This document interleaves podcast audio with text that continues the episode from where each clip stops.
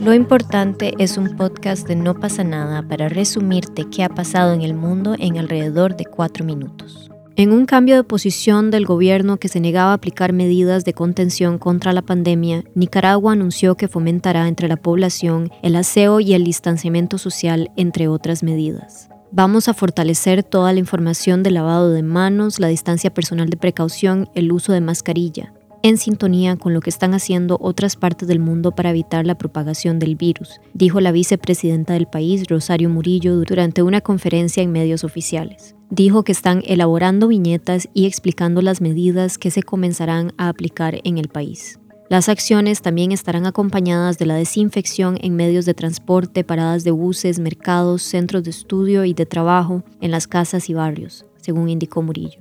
Nicaragua es el único país de Centroamérica que no ha establecido una cuarentena o un cierre de fronteras ni la suspensión de las clases ante el avance de la pandemia. El Ministerio de Salud de ese país reporta 13 casos, entre ellos 3 fallecidos por el coronavirus desde el 18 de marzo, cuando reportó el primer contagio pero expertos epidemiólogos han criticado la escasa información que brindan las autoridades y consideran que el país está en fase de contagio, lo que sumado a la falta de medidas preventivas proyecta que después de la segunda semana de mayo vaya a haber un aumento considerable de casos. Pero Murillo calificó de noticias falsas todos estos reportes extraoficiales. Brasil superó este martes las 5.000 muertes a causa del coronavirus, tras registrar en las últimas 24 horas un récord de 474 fallecidos. La situación fue calificada por el ministro de Salud como un agravamiento de la situación en las regiones más afectadas. Pero consultado sobre el aumento de muertos, el presidente Jair Bolsonaro,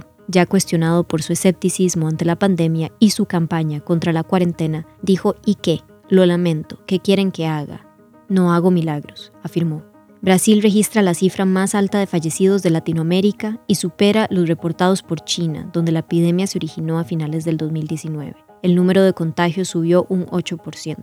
Hasta el día de hoy, 227 indígenas mexicanos han dado positivo para el COVID-19 frente a más de 16.700 contagios y unas 1.600 defunciones en todo el país según el gobierno.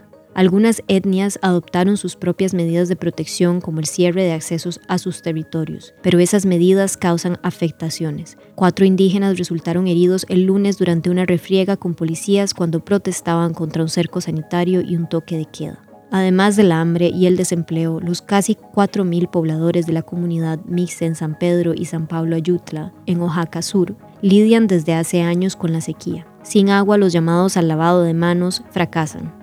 De todos modos, para que la información sobre la pandemia llegue a las áreas indígenas, unas 22 emisoras difunden el mensaje Quédate en casa en 35 de las 68 lenguas ancestrales del país. Las aerolíneas, abrumadas por la crisis sanitaria del coronavirus y sin perspectivas de mejora hasta dentro de varios meses o quizá años, están recortando miles de empleos, lo que afecta a todo el sector aeronáutico.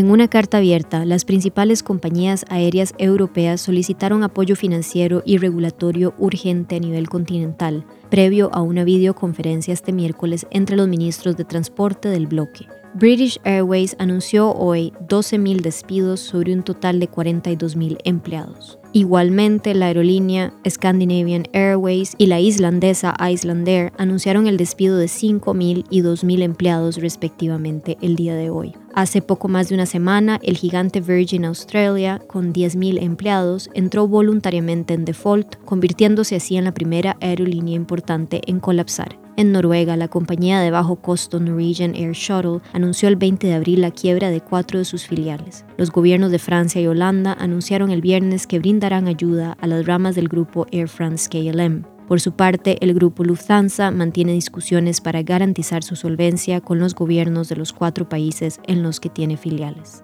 Estas fueron las noticias internacionales más importantes a esta hora. Yo soy Luisa, para No pasa nada, nos escuchamos mañana.